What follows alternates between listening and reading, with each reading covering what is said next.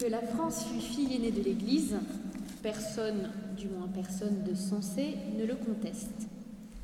Mon angle d'attaque sera donc un peu particulier. Nous ne chercherons pas à montrer que la France fut fille aînée de l'Église, en, analysant les différentes facettes de la culture chrétienne, ni à commenter la politique migratoire du gouvernement. Mon but sera de manifester comment nous sommes passés d'une France avec une forte identité chrétienne à une société dont l'identité est repensée dans un idéal évolutif, puis même identité abandonnée, dans le refus de tout idéal commun, hormis celui de la tolérance, pseudo-tolérance, oui, de la tolérance, et du relativisme. L'alternative que nous devons traiter pose de réels problèmes que nous ne pourrons pas ignorer pouvoir nous confronter à cette question sans nous contenter de l'effleurer. Existe-t-il vraiment une France ou seulement des Français? Si la France existe comme corps social, ses origines ne portent-elles pas en elles-mêmes quelque chose de sa nature et de sa fin, quelque chose de sa mission? Par ailleurs, être fille de l'Église, est-ce que cela exclut la multiculturalité? Le monde médiéval, dans sa grande diversité régionale de langues, de coutumes et d'usages, n'était-il pas déjà multiculturel? Enfin, n'est-ce pas la fusion des barbares et des gallo-romains, donc multiculturalité, qui est à l'origine de notre propre culture? Autant d'interrogations qui resteront tout au long de notre intervention de féconds aiguillons. Pour tenter d'apporter un éclairage sur la place du christianisme dans l'identité de la France et son articulation avec la multiculturalité, il nous faut tenter de comprendre comment le christianisme est au fondement de la façon médiévale de concevoir l'identité de la France. Ce sera ma première partie. Alors je ne vous cache pas que j'ai un petit faible pour le Moyen Âge, euh, donc je, je, pense que nous ne pourrons pas retrouver l'identité de la France sans euh, un, certain, un certain, sans retrouver d'une certaine façon quelque chose de la pensée médiévale. Et ensuite, dans une deuxième partie, quelles ont été les conséquences de l'abandon du christianisme sur cette conception de l'identité française, à la suite de la rupture opérée par les Lumières, puis de la Révolution française, cause d'un véritable bouleversement à l'origine de la crise identitaire que nous devons aujourd'hui tenter de surmonter? Ce sera ma deuxième partie. Je ne vous cache pas là non plus que, même si on est le 14 juillet, je ne suis pas une grande fervente de la Révolution française. Nous avons, je serai donc pas forcément très positive avec la Révolution française. Nous avons conscience que, à cause de l'ampleur du sujet, notre intervention ne peut se départir d'un caractère schématique, voire caricatural. Nous renvoyons donc à notre texte écrit où nous avons ajouté, dans le texte et en note, des précisions et des nuances indispensables, bien que lacunaires. Voilà, pour ceux euh, les plus courageux ou ceux qui donc tout d'abord, première partie, le christianisme au fondement de l'identité de la France. Pour toute personne, comme pour tout corps social, l'origine dit quelque chose de l'identité, mais aussi de la fin et du but à poursuivre. C'est du moins comme cela que le pensent les médiévaux. Le christianisme est au fondement de l'unité politique et culturelle de la France. C'est à bon droit que l'on peut faire commencer le début, embryonnaire certes, de ce qui sera la France à Clovis. L'unité politique de la France est bien liée au choix par un chef barbare du catholicisme non-arien. En effet, en acceptant le baptême, Clovis engage bien plus que sa propre personne. Les sources, les traditions rapportent que 3000 guerriers francs se seraient fait baptiser avec leur chef, soit autant que le nombre de chrétiens baptisés par les apôtres le jour de la Pentecôte symbole éloquent que le chef franc engage avec lui le corps social dont il est le chef. Donc le baptême de Clovis est aussi le baptême de la France. Par son baptême dans la foi catholique non-arienne, Clovis se situe en rupture avec les autres royaumes barbares qui, eux, sont ariens. Donc euh, l'arianisme est une hérésie euh, au sein du christianisme. D'où l'exclamation de saint David de Vienne évêque gallo-romain, proche du roi de Burgondie, un royaume barbare, qui écrit dans une lettre à Clovis Votre foi est notre victoire. Désormais, les gallo-romains catholiques, dont fait partie saint Avite, se tournent vers ce chef pourtant barbare, donc non gallo-romain. La fusion entre gallo-romain et franc se réalise dans le creuset du christianisme. De ce rôle unificateur du christianisme témoigne aussi, ce n'est pas exhaustif, mais on peut au moins citer cela, l'effort de Charlemagne d'appeler la dilatatio regni, donc euh, l'expansion de son royaume à l'Europe entière, euh, par une politique de christianisation, mais aussi, par exemple, l'intégration des siècles plus tard de Rollon et de ses vikings à l'Empire des Francs grâce à leur conversion. C'était mal parti au début avec les vikings, mais ça s'est bien terminé. Multiculturalisme au départ, oui, mais unité dans un cadre et grâce à un ciment chrétien. Même si, bien sûr, il existe d'autres facteurs d'unité, tout comme le christianisme est lui-même à l'origine de différentes cultures. Le christianisme donne donc à la France une identité, alors ce sera un processus lent, l'identité ne se construit pas en un jour, c'est sûr. Il permet aussi à la nation médiévale de se penser dans un ordre qui la dépasse. C'est-à-dire que la nation médiévale, alors j'utilise le mot nation de façon un peu abusive, mais on simplifie, qu'elle ne se pense pas d'une part hors d'une tension vers Dieu, et d'autre part hors d'une insertion dans le tout plus vaste de l'Occident chrétien. Point n'est besoin d'un cosmopolitisme qui renie les frontières pour développer une forte conscience d'appartenir à un tout plus vaste que la nation, en évitant ainsi le piège dénoncé par Saint Jean-Paul II du nationalisme outrancier, dont les conséquences ont été terribles au XXe siècle.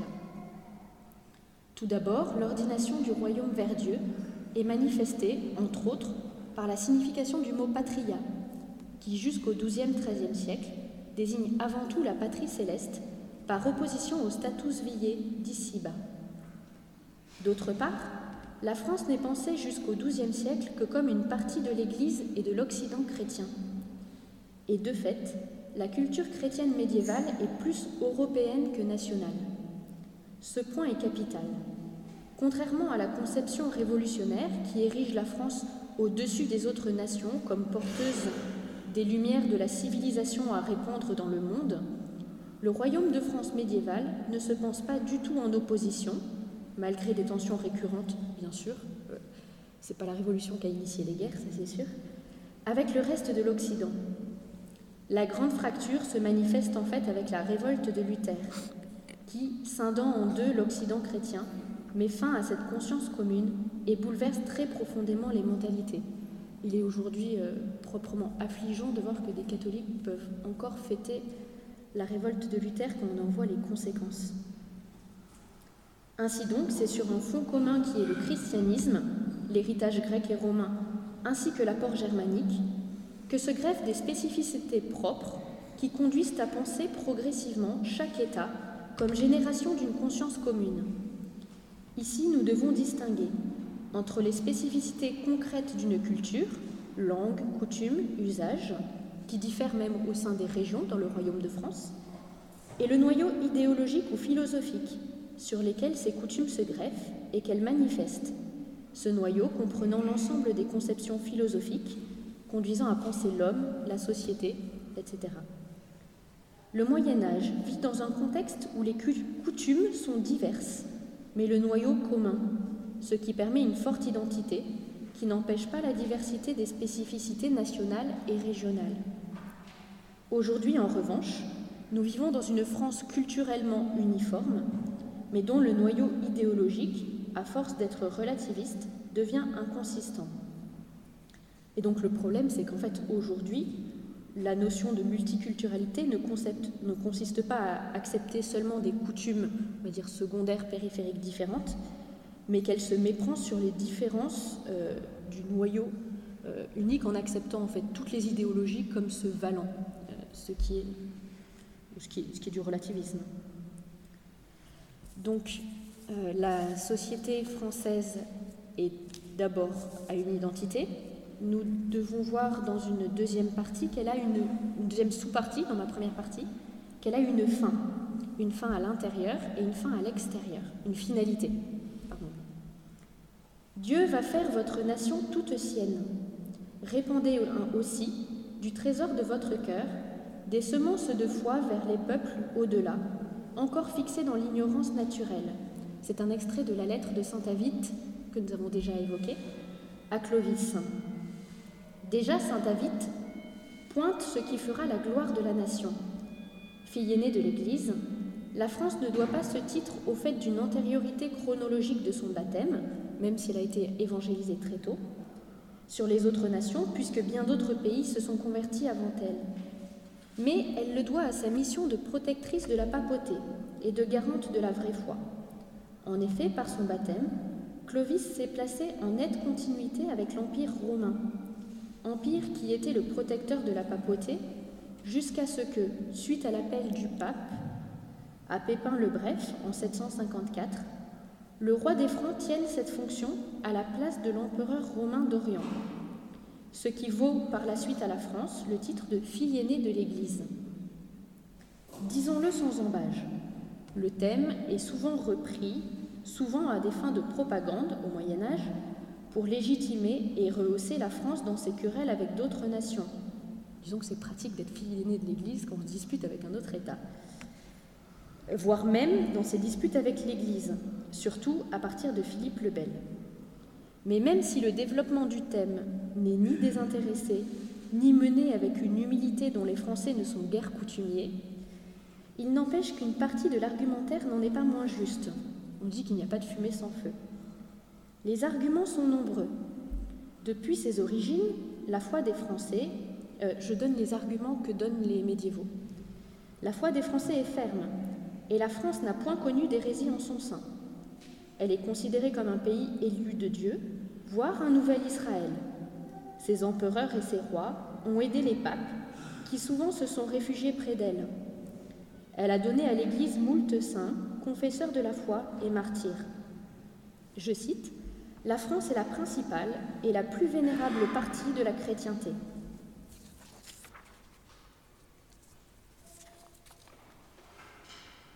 La France a une mission à l'extérieur, c'est ce que nous avons dit, comme protectrice de la papauté. Elle a aussi une finalité à l'intérieur. Cette idée de fin, de finalité, est peut-être, il me semble en tout cas, le point névralgique de la différence entre la société moderne et la société classique. Pour la pensée classique, le prince est avant toute chose un, arbitre au service de la justice et du bien commun ça veut dire qu'il considère qu'il existe un ordre naturel qui existe avant lui, avant, euh, lui, et qui doit respecter. De même que la personne ne se comprend pas sans une nature humaine qui est tendue vers une fin, la société elle-même ne se comprend pas sans une identité au service d'une fin, le bien commun. Il s'agit tout à la fois du bien du tout et d'une identité au service pardon, du bien du tout et de chacune des parties, mais un bien qui comprend aussi des valeurs spirituelles nécessaires, non seulement à l'identité du corps social, mais aussi à l'épanouissement des personnes. Je pense par exemple aux valeurs de la culture, de l'éducation, qui sont des valeurs de l'esprit.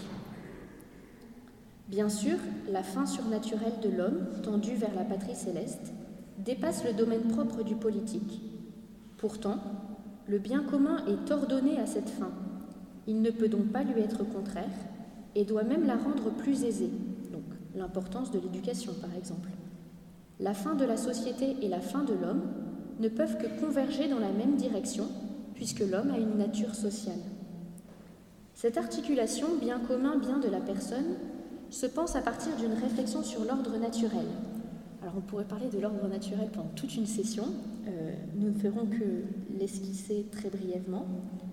Aujourd'hui, de nombreux discours, y compris dans l'Église, peut-être y compris dans l'Église, célèbrent le rêve, l'imagination, la construction d'un monde meilleur ex nihilo. Pour la pensée médiévale, il ne s'agit pas tant de tout construire de notre fond que de contempler l'ordre naturel, se pénétrer de la sagesse qui en transparaît, puisqu'il est créé par Dieu, et de tenter de remédier aux déséquilibres qui adviennent à cause du péché et des injustices, Donc le rôle du roi est avant tout un rôle de justice. Il s'agit donc bien plus de restaurer que de construire à neuf, d'être fidèle plutôt que de rêver ou d'imaginer. Cependant, la conformité à l'ordre naturel n'est pas un déterminisme. Au contraire, elle est liberté et diversité culturelle, mais au sein d'un ensemble de valeurs fondamentales qui unifient le tout. Euh, l'ordre naturel, ce n'est pas un ordre a priori, c'est à la fois les principes fondamentaux qui régissent la vie en société, le fait que l'homme est social, que l'autorité est légitime, euh, c'est aussi euh, toute l'identité apportée par l'histoire. Ce n'est pas un ordre naturel que nous, que, nous imaginerions complètement coupé de, ce qui existe concrètement dans une société. De plus, surtout une société qui a été éduquée euh, par l'Église, donc qui a une forte conscience chrétienne et donc qui, qui s'approche de plus en plus du vrai. De plus, nous, modernes, nous pensons tout d'abord en termes de droit arbitraire de l'individu. Et c'est normal, puisque nous n'arrivons plus à penser l'individu comme naturellement social, et, que le corps, et le corps social comme autre chose que la somme de ses membres. Dès lors, l'individu souverain et délié de tout lien affirme ses droits arbitraires, sans référence à une nature donnée, et notre vision de la société se résout à une inextricable mêlée de conflits de droits. Nous pensons en termes d'opposition, le Moyen Âge en termes de hiérarchie des fins et de convergence. Il est donc devenu inaudible de faire remarquer que puisque le bien commun est aussi spirituel et le bien de chaque membre, la détérioration du bien commun et de l'identité d'une nation est aussi dommageable pour chacun de ses membres. Euh, pour être clair, par exemple, l'intérêt matériel d'un nombre conséquent de migrants qui ne parviennent pas à s'intégrer et qui mettent en péril l'ordre chrétien n'est, pour un homme du Moyen Âge, bénéfique ni pour les membres du corps social, ni même pour ces migrants déracinés, puisque la culture et, le bien commun spirituel est capital.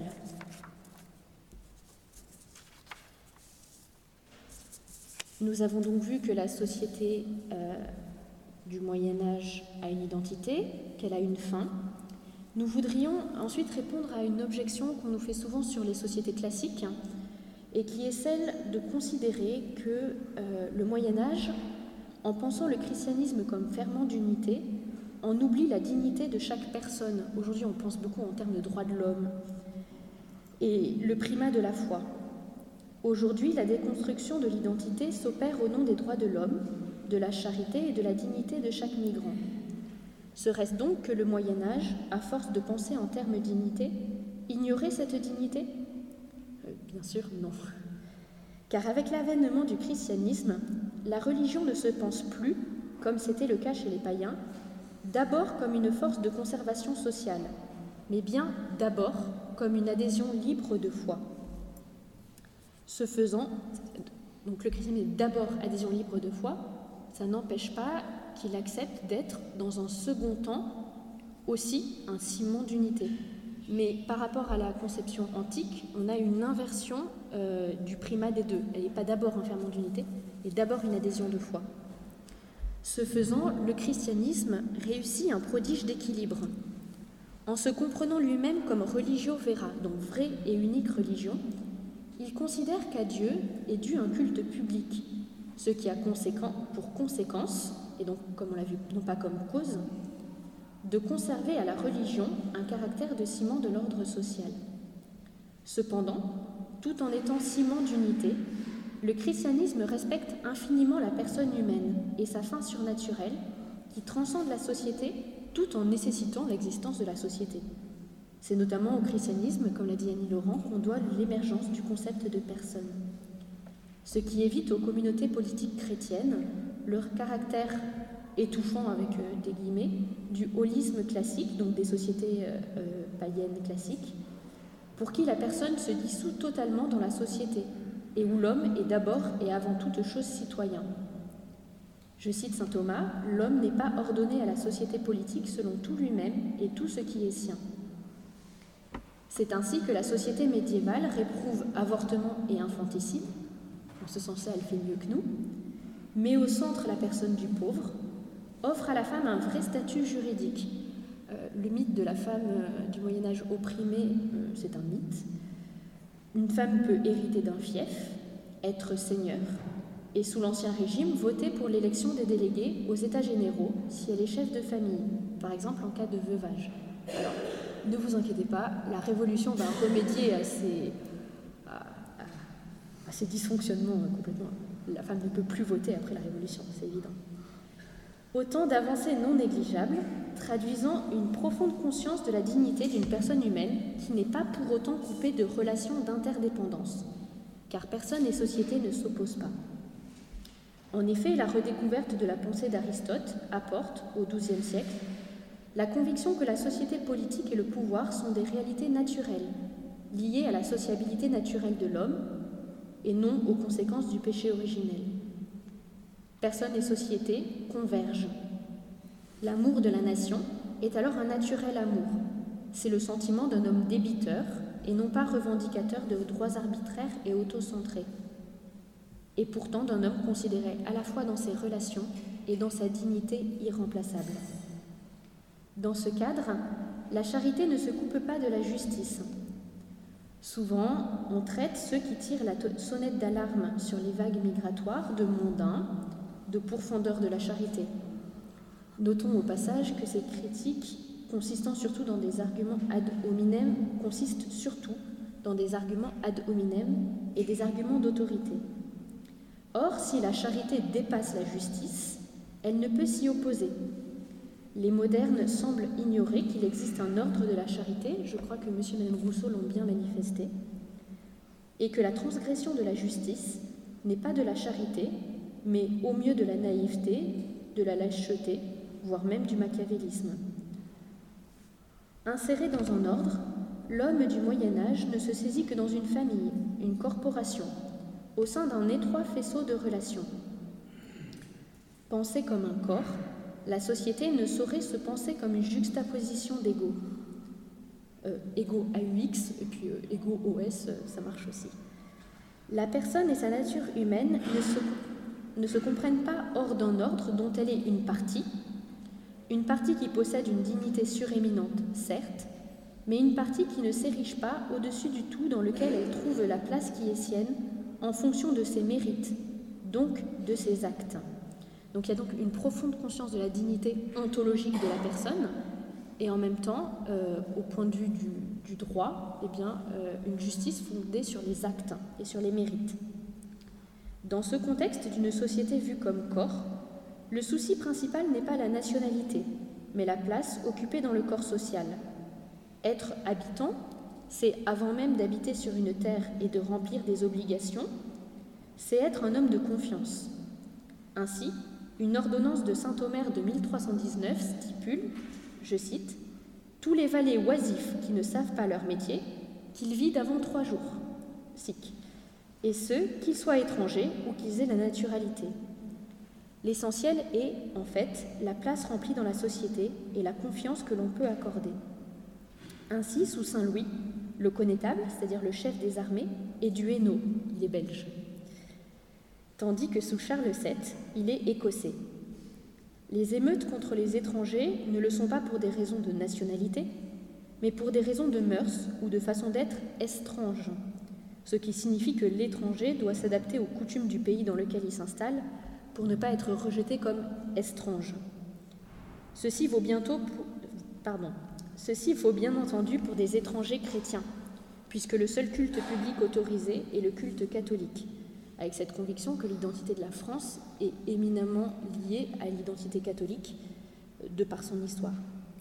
Il est impensable à l'homme médiéval de rejeter un homme de valeur, appartenant comme eux à l'horizon d'un monde chrétien et qui en partage les mêmes idéaux. Quant aux relations avec les musulmans, même si l'on possède des expériences d'inculturation intéressantes des francs nés dans les États latins de Terre Sainte, ce qu'on appelle les poulains, chrétiens orientalisés et possédant une culture tout à fait propre, ainsi que des échanges culturels sporadiques, on sait que ces relations ne furent pas un long fleuve tranquille. Annie Laurent a fait remarquer hier soir que la confrontation avec l'islam a contribué à façonner l'identité de l'Occident chrétien, et je crois que c'est profondément vrai. Ceci n'empêche pas de considérer les musulmans comme des êtres humains, voire même d'accorder à certains d'entre eux une véritable estime.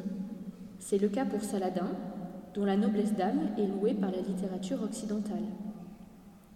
Il serait toutefois impensable pour un habitant du Moyen Âge de tolérer la prolifération de mahométans dans un ordre chrétien que ceci mettrait en péril. Non point que nous devions craindre une féconde confrontation des cultures, mais au-delà de ces spécificités secondaires et de la beauté de certaines traditions orientales, le noyau idéologique de l'islam est sur de nombreux points en contradiction avec celui du christianisme. Donc Annie Laurent l'a bien développé, je ne m'y attarde pas, donc notamment sur la nature de l'homme, la vision de la société, l'incompréhension de la relation temporelle spirituelle sans fusion ni séparation, et surtout, c'est lié au, au reste, à la conceptualisation d'un ordre naturel. Il existe donc un réel problème pour penser l'intégration d'une population musulmane nombreuse dans un pays catholique. Ceci est tout à fait essentiel et nous révèle encore une fois le fossé qui nous sépare de l'atmosphère intellectuelle médiévale. Tandis que nous, modernes, qui avons perdu toute idée de l'identité du corps social et de la finalité de la société, il nous faut des garanties administratives ou biologiques pour une permanence du lien social, nous avons donc recours à des artifices, race, nationalité. Notons que les premières spéculations sur les origines des races viennent des Lumières. Ça, on ne le dit pas beaucoup. Au contraire, les médiévaux pensent en termes de finalité de la société, ce qui permet de tendre au bien commun, non seulement matériel et spirituel, est bon, tandis que les actes qui troublent l'harmonie de la société sont à punir. C'est simple, c'est efficace. Donc, dans notre deuxième partie, nous verrons les conséquences de la rupture. Que devient la patrie sans christianisme? Étonnamment, mais en fait, est-ce si étonnant La pensée des Lumières et la Révolution française se sont voulues à la fois affranchissement du christianisme et redéfinition du concept de patrie. Toutefois, cette concomitance des deux effets relève d'une même démarche, un refus de la filiation et de l'héritage au service d'une redéfinition de la nature humaine, qui reste au moins jusqu'au XXe siècle une nature objective, mais qui ne se pense plus à partir de l'observation du réel, ne s'inscrit plus dans un ordre et qui rejette au contraire l'idée d'une fin. S'affranchir de Dieu a de graves conséquences. L'une d'entre elles est de vouloir faire de l'homme le constructeur, par sa volonté libre, de l'ordre social. Nous ne contemplons plus ce qui est, mais nous le redéfinissons, nous redéfinissons d'abord la société, puis aujourd'hui la nature humaine. C'est exactement le même processus. Ce mouvement, initié par le développement du matérialisme et de l'individualisme, ce sera ma première sous-partie, vise à reconstruire et redéfinir le corps social à une mesure purement humaine, ce sera ma deuxième sous-partie. Pour cela, il remplace le ferment d'unité qu'était le christianisme par des éléments accessoires et donc éphémères, ce sera ma troisième sous-partie. Notons tout d'abord que ce mouvement ne naît pas au moment de la Révolution. Il prend naissance dès le XVIe siècle et s'impose à la fin du XVIIe. Mais la Révolution avalise cette rupture, la radicalise et l'ancre dans les mentalités.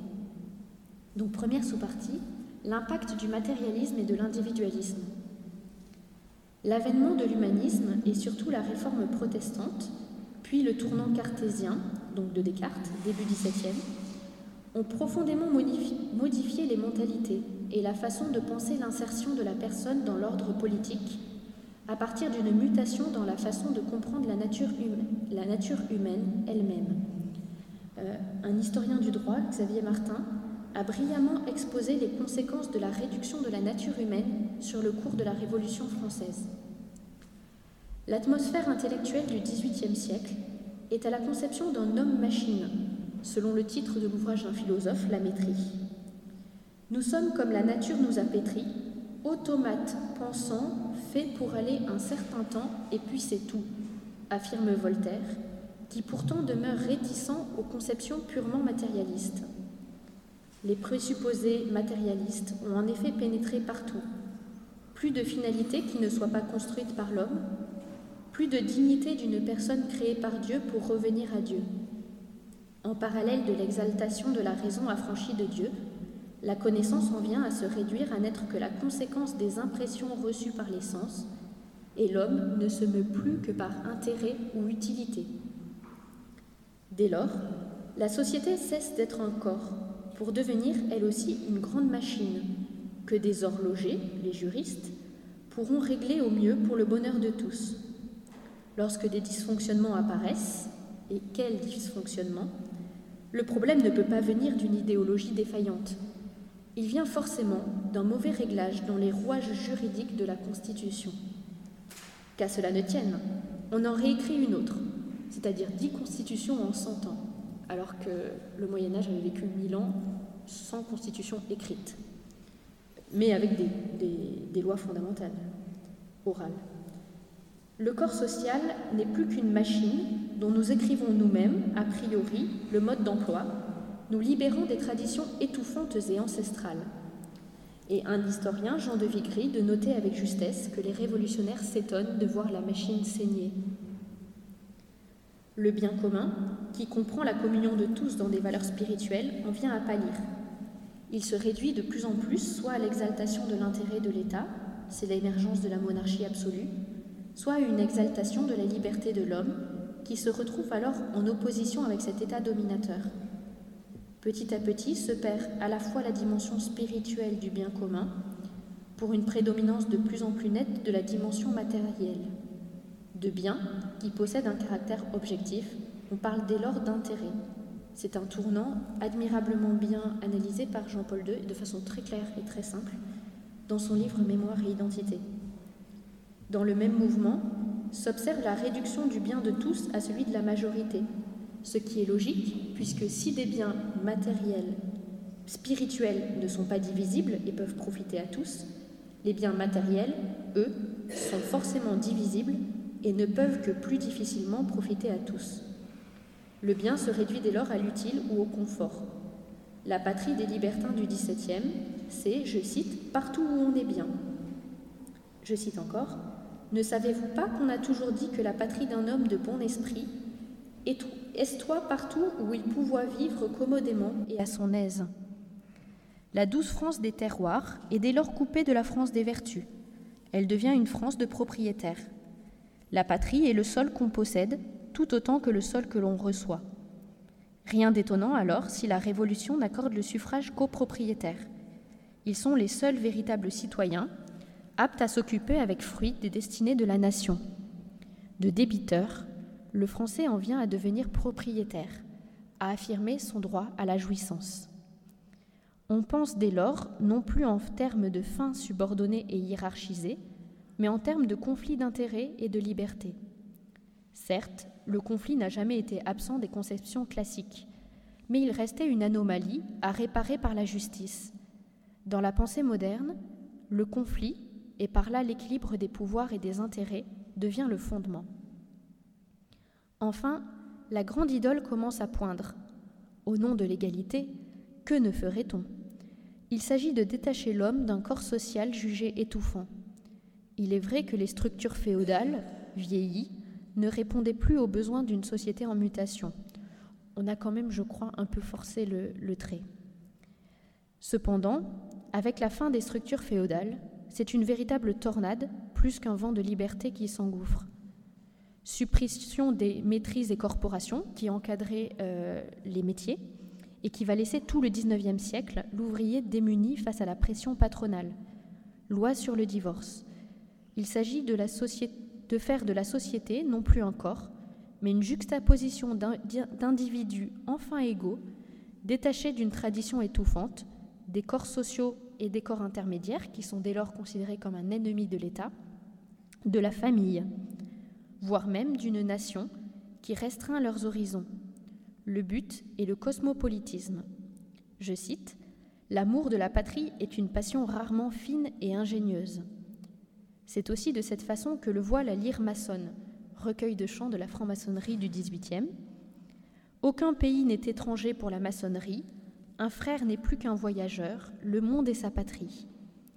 Et c'est là peut-être le plus grand des paradoxes de la Révolution. Afin de faire advenir le monde au cosmopolitisme si désiré, c'est-à-dire une société mondiale d'individus détachés les uns des autres comme de Dieu, donc enfin totalement libre, il faudra se servir de la patrie comme d'un instrument, un instrument tout-puissant, parce que dépositaire des promesses d'affranchissement et de civilisation que porte en elle la philosophie des Lumières. Rousseau remarque La vie du citoyen à l'état de société n'est plus seulement un bienfait de la nature, mais un don conditionnel de l'État. La patrie, c'est désormais la patrie des droits de l'homme de 1789, c'est-à-dire les droits d'un homme individu qui se coupe de tout ordre naturel, de toute référence au Créateur, et qui refuse de se penser comme tendu vers une fin qui lui est extérieure et supérieure. C'est une patrie à laquelle on adhère en fonction de valeurs qui ne sont plus les vertus, mais l'idéal d'une libération du joug ancien en vue du cosmopolitisme. C'est une société redéfinie qui ne porte plus d'autres marques que celle de l'individu contemporain. Une société qui fait sienne le mot de Jean Jaurès L'humanité s'élève au-dessus d'elle-même sans autre point d'appui qu'elle-même. C'est donc un corps social redéfini et construit. C'est ma deuxième sous-partie. Si la nature humaine peut être en grande partie réduite à être une machine pensante, et que le fonctionnement même de notre connaissance et de se laisser totalement déterminer par l'objet extérieur, alors la société devient une grande machine qu'il convient de régler au mieux pour le bonheur de tous. Il nous faut alors régénérer l'homme. Il nous faut construire nous-mêmes notre corps social. C'est ici que prend place la réflexion, qui est antérieure chronologiquement, sur la notion de contrat social. Pour l'individualisme, l'homme n'est pas naturellement sociable. Pourquoi vivons-nous en société alors que nous sommes des individus autonomes et suffisants? Pourquoi sommes-nous sortis d'un état de nature dans lequel la société n'existe pas? Les réponses diffèrent selon les auteurs, et je caricature forcément un petit peu, mais le résultat, lui, est analogue. Les hommes ont contracté un pacte pour vivre en société ou pour donner naissance à l'État. Par ce contrat, ils ont délégué à l'État tout ou partie de leurs droits. Dès lors, chaque génération construit la société à laquelle elle participe, et la loi devient souveraine parce qu'elle est l'expression de la volonté générale. Disparue l'exigence médiévale de la conformité de la loi à la loi naturelle et à la justice. C'est intéressant de voir combien on nous parle la notion de pacte social est en fait indissociablement liée à cette négation de la nature sociale de l'homme. Quant aux membres du corps social, nul, multiculturalisme et nulle contestation n'est à l'ordre du jour. L'incompréhension des révolutionnaires devant la révolte vendéenne n'est pas feinte. Il y a chez eux une véritable stupéfaction. Pourquoi ces hommes s'opposent-ils au contrat social, à la marche au bonheur et à la liberté D'où la réaction brutale. Il ne peut s'agir d'hommes puisqu'ils refusent le contrat social. Je cite Après une révolution aussi complète que la nôtre, en toute modestie, les hommes d'âge mûr se, trouvent, la plupart, c'est-à-dire comprendre ceux qui ne comprennent pas cette révolution, être devenus de grands enfants, sans intelligence de ce qui les entoure. L'homme médiéval avait conscience que son ennemi, l'Anglais par exemple, chrétien comme lui, était lui aussi homme et appelé au ciel. Désormais, la déficience de la raison fait de ces pauvres retardés, notamment des Vendéens par exemple, mais pas que, des sous-hommes. Le vocabulaire utilisé lors de la répression vendéenne est en ce sens éloquent. Enfants, esclaves, voire même grands singes, qui mettent en péril la grande œuvre d'affranchissement il convient de prendre les grands moyens. Cela explique aussi que Robespierre se soit prononcé contre la peine de mort dans le Code civil, alors qu'on sait qu'il n'a pas hésité à faire fonctionner abondamment la guillotine. Pour qui contrevient aux lois dans le cadre du contrat social, il peut y avoir miséricorde.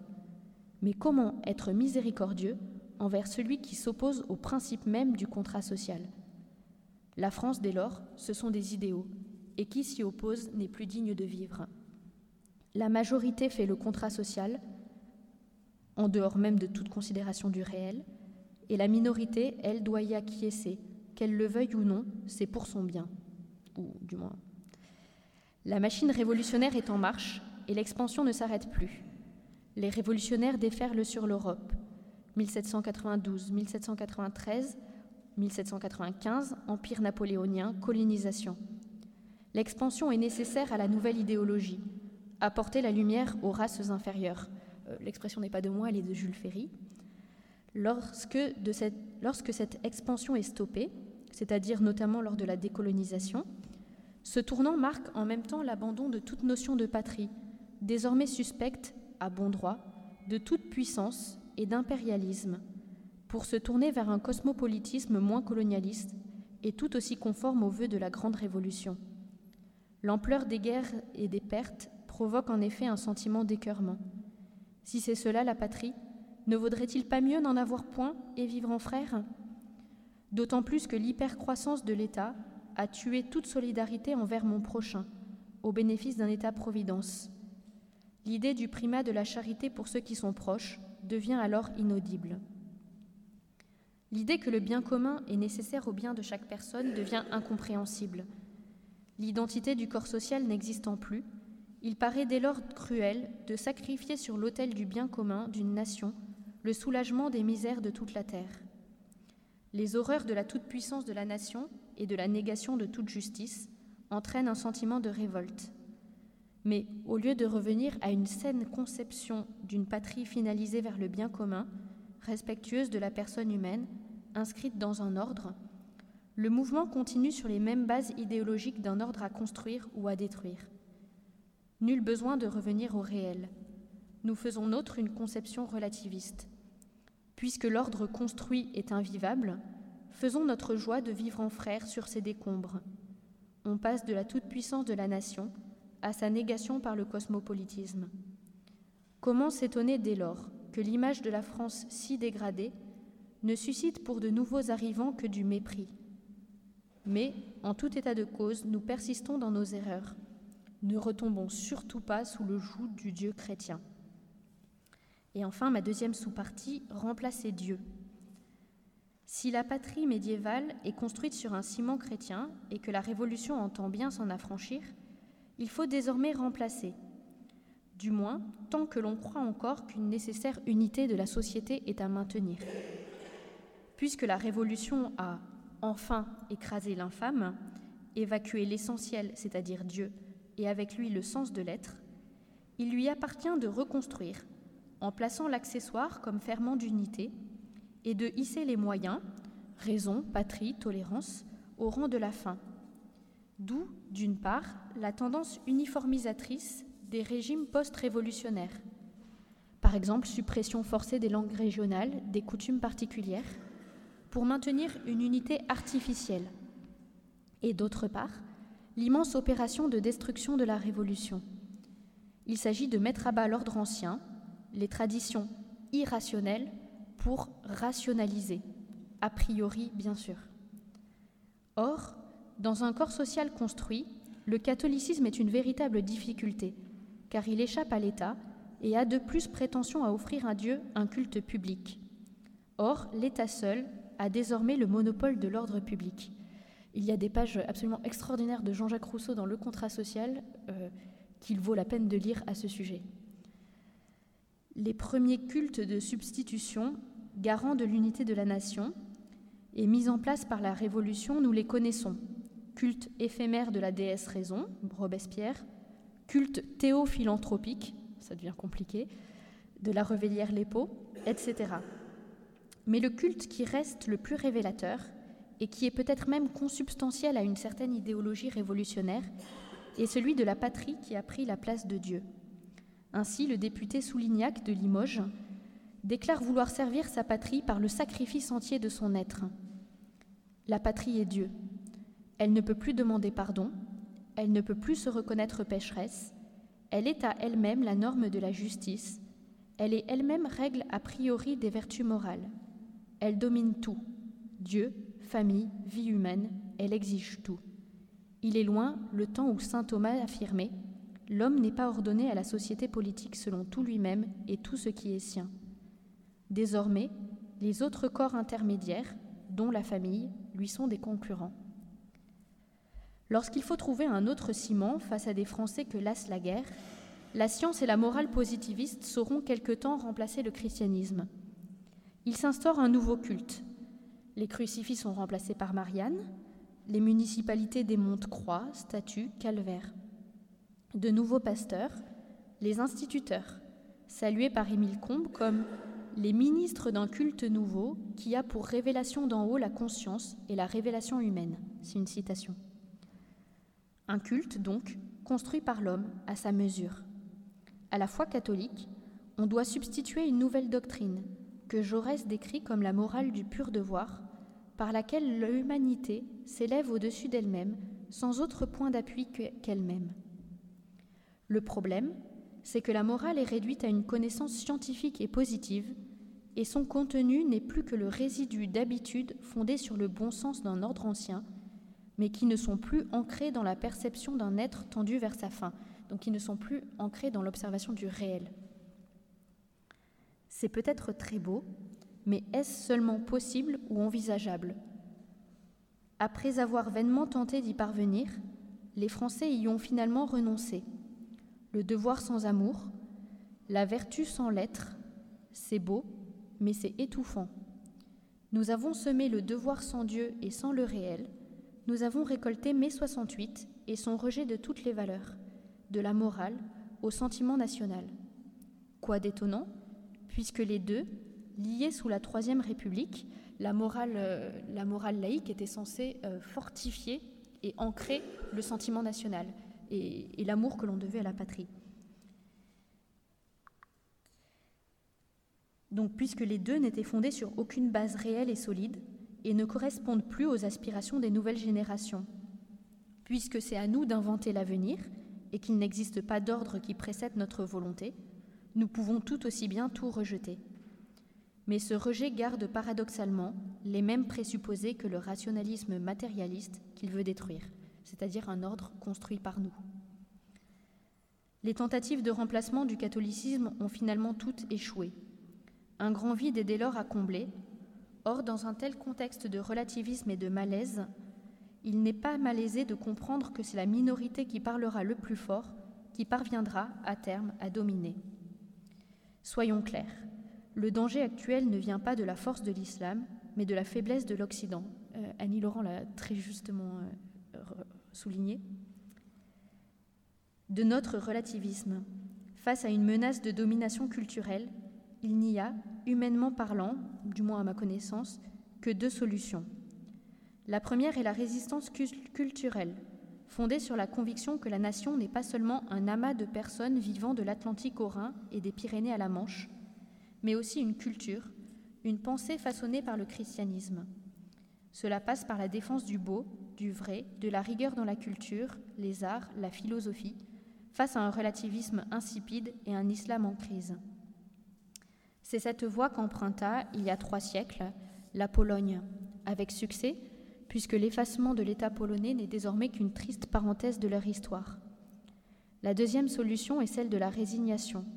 Ce fut celle de l'Empire byzantin, qui, à cause de ses faiblesses, de ses hérésies, de son délitement interne, a ouvert toutes grandes ses portes à l'envahisseur ottoman, avec le résultat que l'on sait, la disparition d'une civilisation multiséculaire fondée sur le contact entre romanité, christianisme et culture orientale.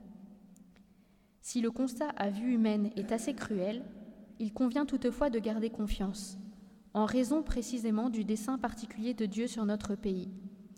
Benoît XVI l'avait glissé à l'oral à une religieuse française. Pour la France, j'ai confiance. La France est catholique, elle se relèvera. Concluons. France, fille aînée de l'Église ou pays multiculturel? La question est finalement celle du relativisme. Nous avons tenté de suivre le chemin qui a mené la France d'une identité catholique assumée dans une réelle diversité culturelle, régionale, à une identité pensée a priori et comment, par l'absolutisation de moyens accessoires pour maintenir l'unité, nous sommes arrivés au rejet de cet ordre arbitraire pour trouver refuge dans un idéal de multiculturalisme. J'ai du mal avec le multiculturalisme. Multiculturalisme adossé au relativisme. C'est bien d'un tel idéal dont nous assistons à la faillite, car un pays ne peut faire cohabiter en même temps relativisme et identité. À partir de là, la question du multiculturalisme se réduit à celle de savoir si la France n'est qu'un agrégat d'individus isolés, déconnectés du tout, porteurs de droits qui s'imposent quand bien même ceux-ci mettraient en péril le bien commun ou l'identité de la nation. Or, penser un ordre naturel que devrait respecter le législateur, c'est aussi poser la question de son origine, donc de Dieu. La boucle est bouclée. En fait, la France ne peut se penser comme corps social avec une identité sans reconnaître ses racines chrétiennes. Le catholicisme est pourtant la seule religion capable de garantir à la fois la dignité inaliénable de l'homme, dont la fin transcende la société, contrairement aux sociétés païennes et à l'islam, la reconnaissance d'un ordre naturel qui garantit la distinction du politique et du religieux, mais avec des fins convergentes et non pas opposées, contrairement au relativisme et à l'état neutre et à l'islam. À la crise, les remèdes semblent multiformes. Tout d'abord, certes, la revivification des catholiques français, car la France ne restera pas catholique sans les catholiques. C'est aujourd'hui une des tâches primordiales. Mais cela ne suffit pas. Un État qui n'assume pas ses racines et refuse de reconnaître au christianisme d'autres prérogatives que celle d'être une force sociale parmi d'autres ne peut adéquatement remplir sa mission. En effet, cesse-t-on d'être fils ou fille? Être fille, donc notamment fille de l'Église, n'est-ce pas plus qu'une fonction, un lien fondamental pour l'identité? Il y a là, pour nous, catholiques, un véritable défi et un vrai combat qui est autant spirituel qu'intellectuel. Trop longtemps, nous avons accepté les présupposés de ceux qui nous combattaient, parfois sans même nous en rendre compte. Or, en tuant Dieu, nous avons perdu le sens du réel. Il nous appartient de tenter de le retrouver.